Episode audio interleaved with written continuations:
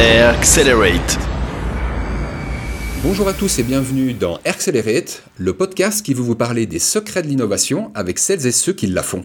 On va continuer à vous parler data, hein, puisqu'elle est au cœur de tellement de sujets, de tellement d'échanges. Et cette fois, sous le prisme de l'intelligence artificielle, on revient à nos premières amours, hein, Jérémy Wagner, mon acolyte, et moi-même, qui suis Marco Brienza et que vous retrouvez sous l'acronyme Warco Brienza dans les social media. Et aujourd'hui, ces deux experts en données et en intelligence artificielle qui m'accompagnent, on est en duplex. Hein. Je suis avec les deux côtés de la Suisse. Alors, côté alémanique, nous retrouvons Haig Alexander Peter, qui travaille chez IBM Research, hein, pas loin de, Zurich. Ah, déjà, bonjour Haig. Bonjour. Et on aura l'occasion d'avoir qu'est-ce qui se passe un petit peu du côté de Zurich, du côté de la Suisse alémanique et du côté d'IBM Research en termes d'intelligence artificielle. Côté francophone, je retrouve quelqu'un qu'on a eu l'occasion d'entendre déjà sur euh, Accelerate, c'est Jérôme Berthier, le vice-président de l'Empowerment Foundation. Euh, salut Jérôme. Salut Marco, salut Egg. Et je trouvais en fait intéressant de te revoir deux, trois semaines maximum après la deuxième édition de l'Empowerment Summit, euh, qui a vu hein, pour cette deuxième édition, alors des prestigieux personnages comme euh, Tristan Nito, hein, le nouveau CEO de Quant, euh, ce moteur de recherche hein, qui a envie de rentrer bah, sur un marché qui est plus tant concurrencé depuis que Google a fait place neuve ça remonte déjà il y a plusieurs années. Euh, c'était en fait un événement qui a évidemment parlé de data, mais qui a beaucoup parlé de comment sont utilisées aujourd'hui ces données et comment est-ce que pourraient être utilisées demain en fait, hein, avec euh, bah, des experts qui venaient du monde entier et qui tentaient d'expliquer comment ça se passait aujourd'hui. Et je trouvais très intéressant hein, pour un sujet d'émission que j'ai intitulé Big Brother versus Big Data, euh, bah, d'aborder cette question d'utilisation des données Bon, peut-être, hein, vu que j'ai déjà pas mal parlé, on pourrait démarrer par un tour de table où chacun d'entre vous pourrait résumer son parcours. Qu'est-ce que vous en dites? Est-ce qu'on commence par Haig?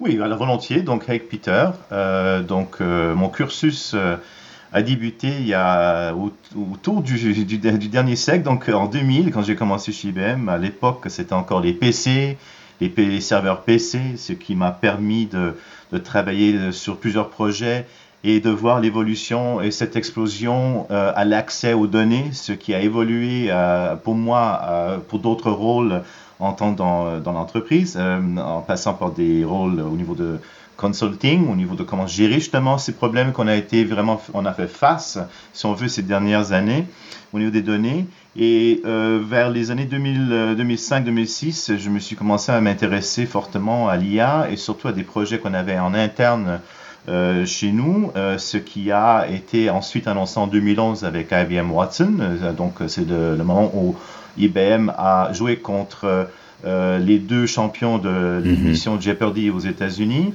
Ce qui a ensuite permis pour moi de pouvoir changer du côté commercial au côté plutôt consulting au niveau de la recherche, ce qui m'a permis de justement euh, pouvoir euh, travailler ici où je suis à euh, dans notre centre de recherche européen. Aujourd'hui, mon rôle en tant qu'ambassadeur au niveau de l'IA pour IBM Recherche, j'ai l'occasion de travailler avec plusieurs clients et dans des projets IA, mais quand on voit l'évolution à, laquelle on avance, on a aussi des nouvelles architectures qui vont du côté plutôt ce qu'on appelle neuromorphique. Et aujourd'hui, avec l'introduction de, technologies quantiques, donc euh, IBM Q, euh, on commence à voir comment l'intégration, si on veut, de l'IA euh, au niveau des neural networks donc, et, le quantique pouvons en fait avoir un impact sur la façon qu'on utilise les architectures aujourd'hui pour le futur. Alors, bah, moi, écoute, j'ai commencé euh, ma carrière euh, dans l'IT euh, juste après 2000, hein, c'était 2002, comme ça. Et puis, j'ai pas mal travaillé sur la partie, sur des entreprises qui étaient process driven. Hein, avec à l'époque, on faisait pas mal d'interfaces sur les workflows et ces choses-là. Et puis, je suis tombé dans la donnée parce qu'elle est primordiale et on se rend bien compte que l'importance qu'elle a dans la société.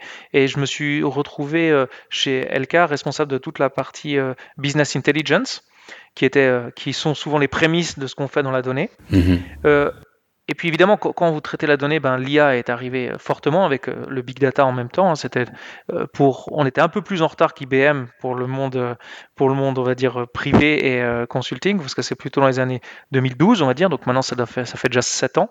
Et puis, ben, j'étais en charge de, toute la partie développement de l'intelligence artificielle, et notamment, LK avait son centre de recherche à, l'Innovation Center, ils l'ont toujours d'ailleurs, et moi j'étais responsable aussi de ce centre d'innovation. Donc je connais bien la donnée pour l'avoir vue à la fois par le côté process et maintenant par euh, vraiment l'utilisation pour essayer d'en tirer le, maximum pour aider à la décision dans les entreprises.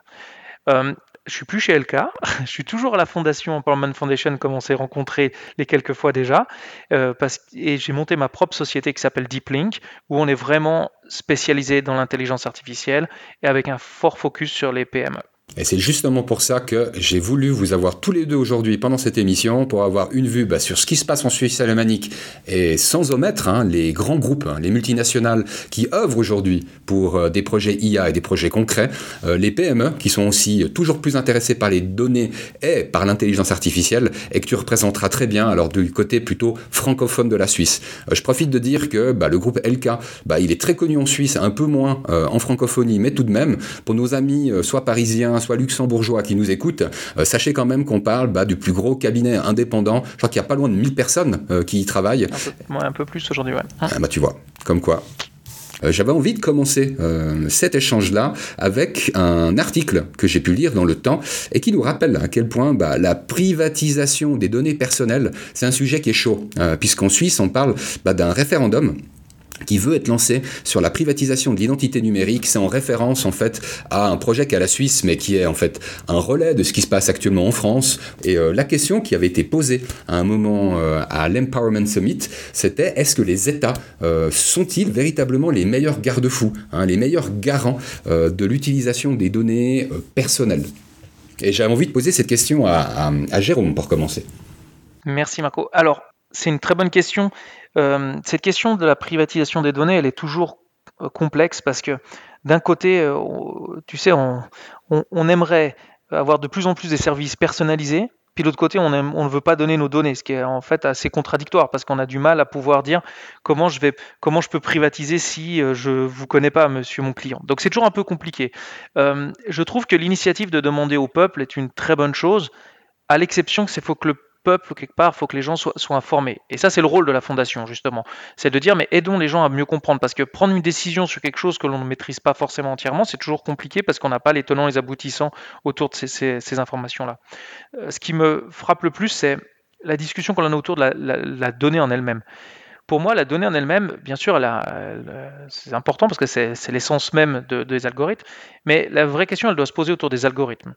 Parce que finalement, ce n'est pas la donnée qui est dangereuse, c'est ce qu'est-ce qu'on en fait. Typiquement, si je prends un exemple assez simple, c'est j'ai mes données de santé. Si demain je les, partage parce que je voudrais qu'on trouve des solutions à des, à des euh, maladies orphelines, tout le monde serait super content et moi le premier à, partager mes informations. Maintenant, si cette même information, donc on parle de la même donnée, elle est utilisée par mon assureur pour m'augmenter mes primes de 20%, ça me fait tout de suite moins rire. quoi. Pourtant, c'est la même donnée. Je ne sais pas si c'est assez clair? Alors, je pense que c'est hyper clair. Euh, j'avais encore envie de clarifier par rapport à l'article que je lisais, parce qu'il y avait deux grandes voix hein, euh, au niveau suisse, qui étaient bah, la première, qui était sous-entendue, c'était celle du Swiss Pass, auquel euh, plusieurs entreprises de type parapublic ont déjà souscrit, mais qui n'exclut pas à terme hein, d'avoir des entreprises purement privées. Bah, Swisscom, c'est une entreprise considérée comme parapublique, mais qui est déjà en fait, en fait privée. je crois pas qu'il y ait encore d'assurance maladie qui utilise actuellement le Swiss Pass, mais ça n'est pas exclu. Donc, une voix était celle du Swiss Pass pour finalement euh, fournir cette identité numérique hein, à tout résident suisse. L'autre voie, à dire non, non, nous on n'est pas d'accord que ce soit un consortium d'entreprises et on dit que c'est l'État qui doit être l'unique garant, hein, le coffre-fort de ces données personnelles. Si toi tu avais le choix entre A et B, tu pourrais choisir une de ces deux lettres et si oui, pourquoi? Alors je prendrais l'option C en fait. Vas-y qui est euh, en fait euh, pour du coup pour répondre à ta question euh, les gouvernements en fait les États doivent en fait agir c'est clair. Mais si on attend si on attend le législateur pour, pour faire quelque chose on est toujours un peu en retard. Maintenant que ce soit un, consortium qui est fait par des entreprises privées et qui qui gèrent ces données en effet ça me pose aussi un problème de qu'est-ce qu'ils vont faire de ces informations. Encore une fois c'est pas la date en elle-même c'est qu'est-ce qu'on fait de ça. Par contre une option qui pourrait se faire c'est de dire est-ce que finalement il n'y a pas un, un endroit où on pourrait stocker ces données et la donner et c'est l'utilisateur qui donnerait l'accès à ses propres informations à, des entreprises ou pas, mais qui serait fédéré par une fondation ou une ONG. Mhm. Intéressant. pourquoi, pourquoi pas l'Empowerment Foundation qui pourrait être le, le, gardien de données privées sous, les, sous, euh, sous le régime d'une fondation et avec l'éthique qui va derrière. Bah, un des risques qui avait été cité euh, lors de l'Empowerment Summit, euh, et il avait été cité par Tristan Nito, c'est un passage qui m'avait pas mal marqué. Il posait la question, voulons-nous que nos pays deviennent des colonies digitales? En référence en fait à ces euh, énormes entreprises, hein, soit les GAFA aux États-Unis, soit les BATX côté asiatique, qui en fait concentrent de plus en plus de données personnelles à travers leurs différentes plateformes, et puis qui leur permettent d'avoir des approches targetées, quoi, hein, des approches commerciales targetées. bah, en fait, ils rappelait, hein, Monsieur Nito, que ces informations concentrées, bah, c'était ni le fait en Suisse, ni le fait véritablement en Europe. Et du coup, cette question-là euh, qui était apparue, je me demandais comment est-ce qu'il reste un moyen d'éviter ce danger? Aujourd'hui, euh, on se rend compte que en effet, les Américains, typiquement, ont décidé de, monter le Cloud Act, qui, dit quoi En gros, hein, pour faire assez simple, c'est que toute entreprise américaine qui stocke des données euh, a l'obligation, même si elle n'est pas aux États-Unis, de fournir, de fournir l'accès à ces informations pour des raisons, ok, évidemment, au couvert de raisons euh, terroristes ou peu importe. Hein, Sécurité d'État et compagnie. exactement. avant, il y avait le Patriot Act hein, qu'on connaissait très bien, qui dit, bon voilà, quand c'est sur le sol américain. Maintenant, avec le Cloud Act, c'est-à-dire que c'est pas forcément sur le sol américain, mais du fait que vous soyez une entreprise américaine, vous êtes euh, soumis à, cette législation. Donc, c'est-à-dire que, en effet, quand on parle de, de, colonies numériques, on peut se poser la question si finalement toutes ces données, euh, nous, on ne fait pas que subir ça. Alors, tu m'as posé la question de savoir si on pouvait faire autrement. Bah, je pense qu'il faut faire autrement. Et, sincèrement, je suis, c'est pas parce qu'on est en Suisse, mais je pense que la Suisse a vraiment une carte à jouer dans cette euh, dans, dans ce partage en fait mondial de la donnée. Pourquoi? Parce que un, elle n'est pas elle est pas ankylosée, on va dire, dans les problématiques de l'Union européenne. Elle est à côté. Elle a cette notoriété de confidentialité et de euh, d'être un d'être un pays neutre et qui est capable de pouvoir gérer ça. Donc on le fait très on le faisait très bien avec l'argent et honnêtement c'est un, un, pays exemplaire on va dire sur la façon de la gestion de l'argent quoi. Je parle de la gestion. Mhm. Donc on pourrait très bien le, on pourrait très bien l'imaginer euh, l'étape plus loin sur la gestion de la donnée. Une piste à creuser. Euh, j'avais envie de parler de santé maintenant et je me tourne du côté de Hague euh, suite à un article que j'ai pu découvrir sur le, sur le site swissdigitalhealth.com. on mettra évidemment le lien sur accelerate.com pour ceux qui voudraient le, découvrir. En fait, cet article, il annonçait simplement que bah, des hôpitaux de la région, hein, comme l'hôpital de Nyon, bah, passait le pas de l'intelligence artificielle et avait pris la décision d'implémenter une solution d'IA basée sur euh, IBM Watson pour euh, bah, son service d'oncologie. J'ai trouvé ça extrêmement intéressant hein, parce qu'on pouvait s'imaginer en fait euh, je ne sais quel hôpital en Californie ou à New York prendre la même décision Ben non, c'est à l'hôpital de Nyon, juste à côté de Genève. Alors je me demandais peut-être de retour à ton expérience, euh, Haig, qui est plutôt concentré euh, à Zurich et en Suisse alémanique. Est-ce que toi, tu pourrais nous dire, sur les projets et sur les clients que tu as pu rencontrer, peut-être dans le domaine médical, euh, comment en fait le volet données personnelles il peut être géré. Alors sans donner des grands secrets, hein, parce qu'évidemment euh, c'est sous le sceau de la confidentialité, mais peut-être pour comprendre en termes de process ou en termes de contexte comment IBM gère ce genre de situation dans un projet de type médical. Tu as un exemple? Oui, alors merci Marco pour la, question. Euh, effectivement, c'est un projet qui est, qui est, qui beaucoup d'excitement parce que c'est en Suisse, hein, comme, comme tu l'as très bien dit. Euh, c'est clair qu'il faut voir un petit peu aussi l'historique. Si on vous regarde, on pense à IBM Watson Health euh, et, les projets qui ont été déjà faits aujourd'hui. Euh, effectivement, ils ont été en majorité aux États-Unis, à New York et, à Boston. Euh, pour des raisons de simplicité au niveau des règlements, justement, au niveau des données, n'est-ce pas? Parce que, bon, il y a un règlement euh, aux États-Unis, ce qui facilite, si on doit comparer à, à, 26 cantons en Suisse, où chacun et les hôpitaux ont chacun leur philosophie et règlement. Donc, c'est-à-dire que ça complique un peu les choses. Donc, euh, le fait d'avoir déjà commencé ce projet est un, est un pas devant. Maintenant, je peux vous donner, euh, j'aimerais bien prendre un exemple sur un autre projet que j'ai travaillé euh, qui va peut-être un peu mieux représenter cette question des données. Euh, donc, on a travaillé sur un projet au niveau de la télémédecine, donc un client qui est basé ici en Suisse. Et un des grands challenges qu'on a toujours quand on fait des projets de cette envergure, c'est d'avoir des données, n'est-ce pas? Donc, les données, déjà d'un coup, et surtout dans, le domaine de la santé, c'est toujours difficile. Avec ce client, on a eu donc une chance euh, en or de pouvoir avoir plus de 900 000 données, de cas concrets d'enregistrement et de, téléphonie au niveau de la télémédecine à travers les 10 plus années. Donc 900 000 utilisateurs? De, gens qui téléphonent pour euh, justement des questions médicales qui doivent être dirigées ensuite vers dans une clinique, dans un hôpital, aux urgences, ou bien de tout simplement attendre. Donc c'est parfois ici en, Suisse, on a euh, avec certaines euh, assurances caisse maladie le besoin de téléphoner avant mhm. de, se, de, se, présenter chez un médecin. Et c'est ça le rôle en fait de cette société, c'est de faire du triage qu'on appelle, n'est-ce pas? Donc c'est ce qu'on appelle un triage médical. Donc ce projet de triage est un problème aujourd'hui parce que euh, comment on gère, comment on peut évaluer donc la situation de ce patient et de diriger justement dans les bons endroits. C'est-à-dire ou bien d'attendre à lundi si vous appelez un, vendredi soir ou un samedi pour vous présenter chez le médecin parce que les symptômes présentés ne sont pas très urgents, ou bien les symptômes sont urgents, présentez-vous tout de suite aux urgences, ou bien on va vous passer et vous allez pouvoir consulter un médecin en ligne. Euh, donc, le fait de faire ce triage a été, euh, est un problème. Et le fait d'avoir eu autant de, données, ça nous a permis de créer justement des dictionnaires euh, et de là à pouvoir cataloguer en fait les symptômes, les comparer à des cas qui déjà existants euh, avec euh, donc des certaines limites qui ont été évidemment euh, mises en place par des médecins de la société pour vous dire, voilà, si on dépasse 38 degrés de fièvre ou 39, ben, il n'y a pas de question, c'est urgence. Donc on a certains paramètres qui ont été mis en place. Mais ce qu'il faut comprendre, c'est la difficulté de créer des dictionnaires. Et là, je, je viens un peu du côté des, des, données et je vais revenir au minimum aux, données des patients. C'est de pouvoir faire la différence. Si je prends, euh, par exemple, en Suisse allemand, de dire qu'on a mal à la tête, il y, a, il y, a, trois ou quatre façons de le dire, dépendant de, de quel canton vous venez en Suisse alémanique. Donc, déjà, de, que le système puisse comprendre en langue naturelle que c'est la même chose, c'était une des difficultés. Maintenant, hmm notre rôle a été de créer ces algorithmes, de créer cette architecture. Les données en question, ce sont des données qui restent confidentielles, que nous n'avons pas accès, elles ne sont pas chez nous, les données restent en fait chez le euh, client qui gère en fait ces informations. Et ça reste sa propriété. Ça reste euh, la, en fait la propriété, ça c'est partagé ensuite avec les caisses maladie. Donc il y a évidemment euh, il, y a, il y a des, ce qu'on appelle les, medical records qui sont derrière, mhm. mais c'est pas juste pour, pour donner l'exemple, ces données-là sont pas la propriété d'IBM.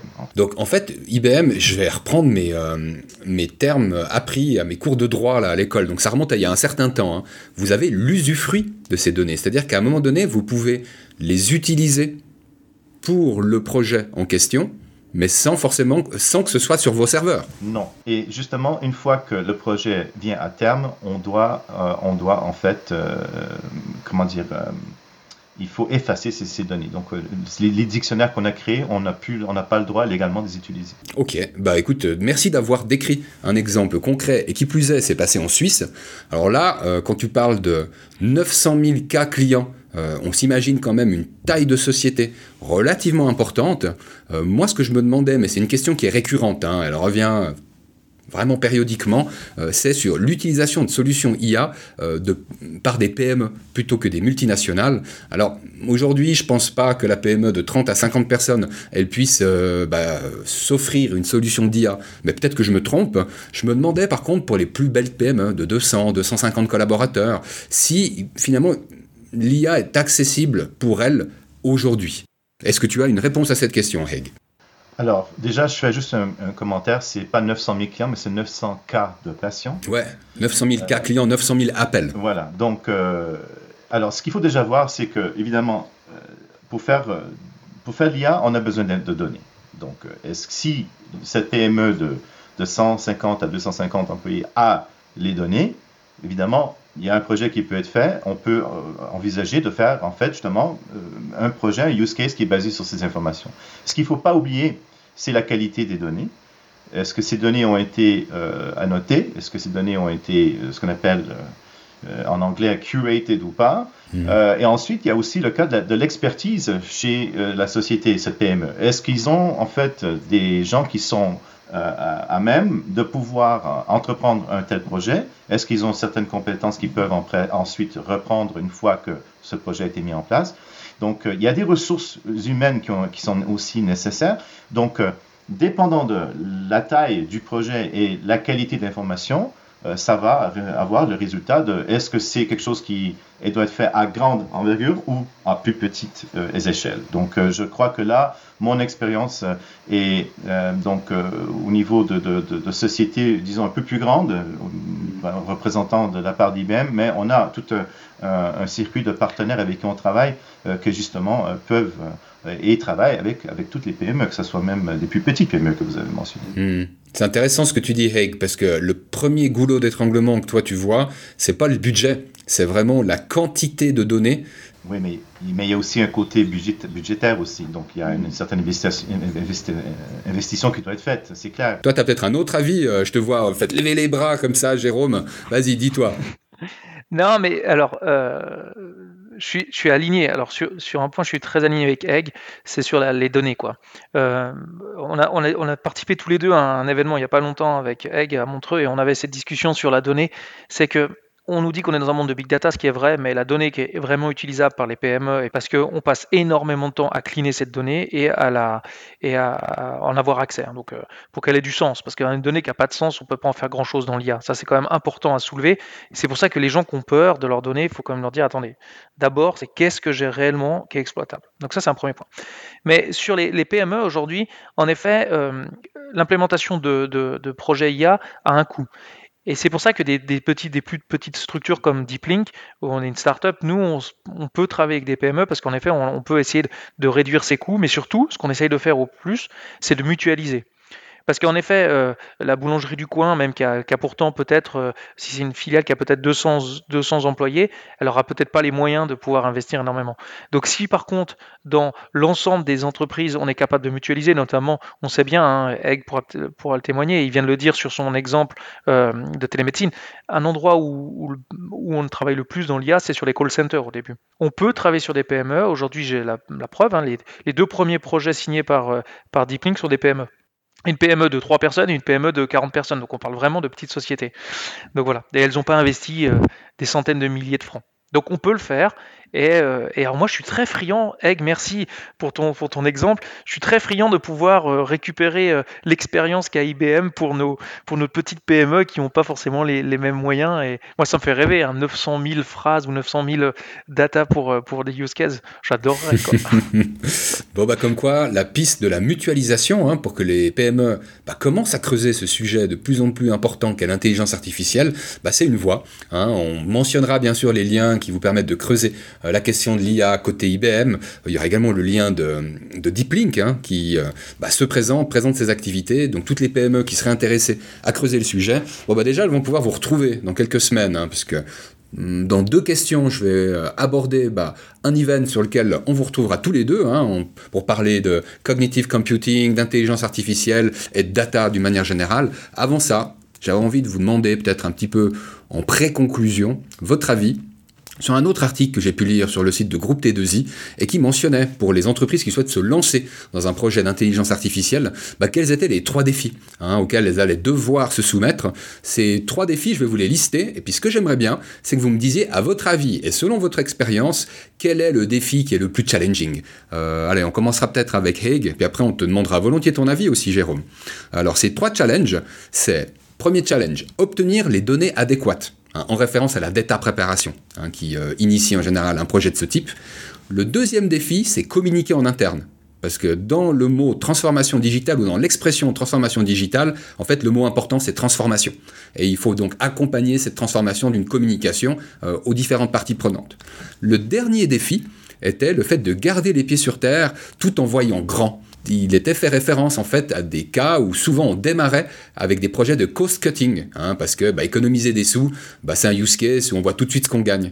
Par contre, bah, c'est pas les projets avec le plus grand potentiel de transformation. Et c'est pour ça que cet article invite bah, simplement à être réaliste, mais tout en voyant grand, c'est-à-dire au-delà du cost cutting. Alors je me demandais, Haig, entre ces trois défis, avoir des données adéquates, communiquer en interne, et puis voir grand tout en gardant les pieds sur terre, lequel serait selon toi le plus challenging dans un projet d'implémentation de projet IA alors, Marco, je dirais que les trois sont très challenging, mais je dois choisir une et je vais choisir la première, euh, c'est d'obtenir des données adéquates. J'étais sûr, j'avais parié. Ça reste toujours euh, le, gros, le plus gros challenge.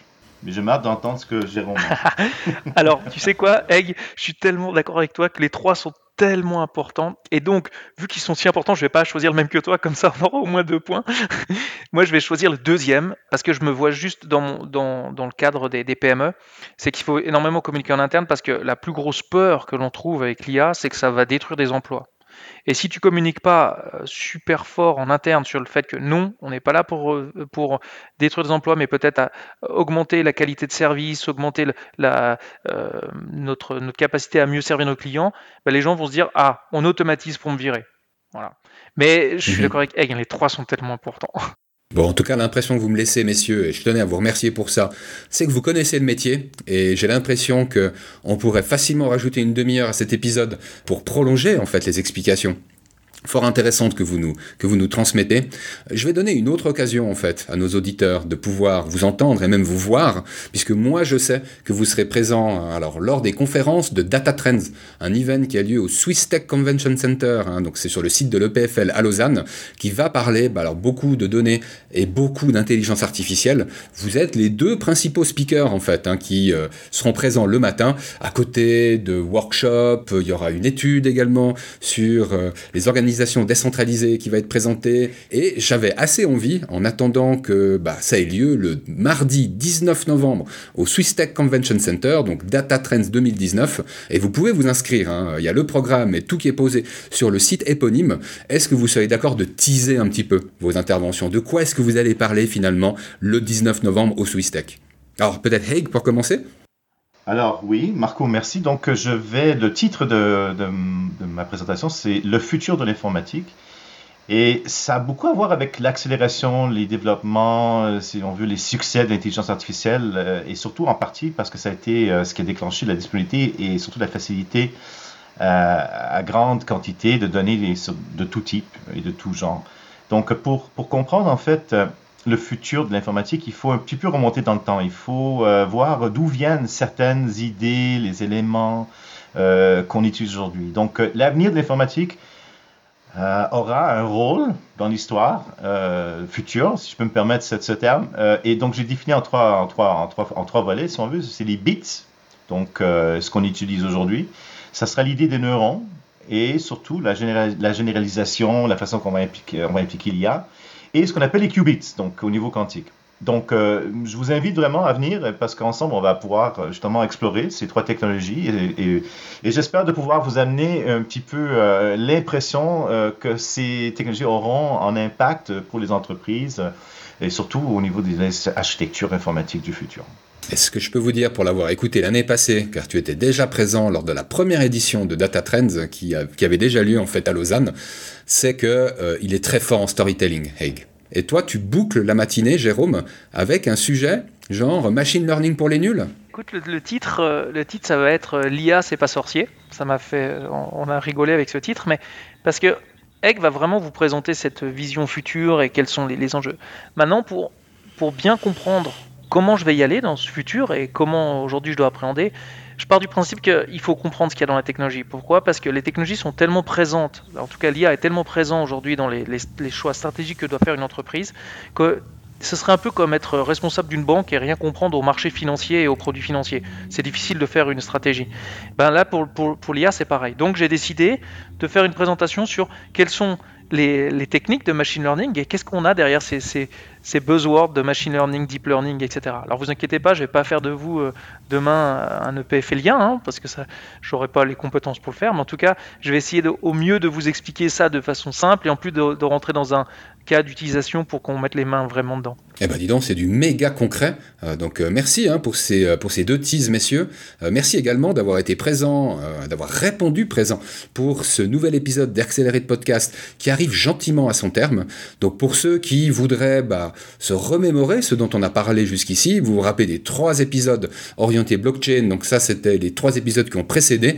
Mais vous en avez finalement 31 aujourd'hui disponibles sur accelerate.com. Vous pouvez également nous retrouver euh, bah, sur les social media, euh, soit euh, le compte Accelerate, et je vais vous laisser deviner quel est l'orthographe que nous avons utilisé pour Accelerate. C'est pas facile à écrire, hein. c'est le seul indice que je vous donnerai. vous retrouvez également Warco Brienza, pour ceux qui voudraient me pinguer sur Twitter, sur Facebook et c'est sous Marco Brienza. Vous me retrouverez sur le site LinkedIn. Donc n'hésitez pas à mettre vos commentaires, vos questions, vos critiques. Euh, moi j'aime tout ça hein, parce que tout ça me permet bah, une amélioration hein, dans les contenus qu'on vous propose. Vous avez compris que vous pourrez retrouver Jérôme et Haig euh, bah, le 19 novembre à Lausanne, un événement qui vous parlera conférence, data et intelligence artificielle au Swiss Tech Convention Center. Cet événement s'appelle Data Trends et vous retrouvez toutes les informations sur datatrends.ch. Je serai moi-même présent lors de l'événement, hein, puisque je représente les couleurs de l'association La Data, qui présentera cette étude euh, qui euh, se nomme Organisation décentralisée. Mince, je me rappelle plus le nom de l'étude. C'est la honte, ça je crois que c'est transformation digitale et euh, organisation décentralisée. Mais j'ai un doute et je le vérifierai avant de publier les notes d'émission. Euh, bah, je vais vous retrouver dans quelques semaines pour euh, le podcast. Hein. On est en train de mitonner le prochain sujet avec Jérémy et au plus tard, le 19 novembre, au Sustec Convention Center pour ceux qui seraient là. Donc merci à vous, Jérôme et Haig, et puis merci à tous pour l'écoute. Allez, à bientôt. Bye bye.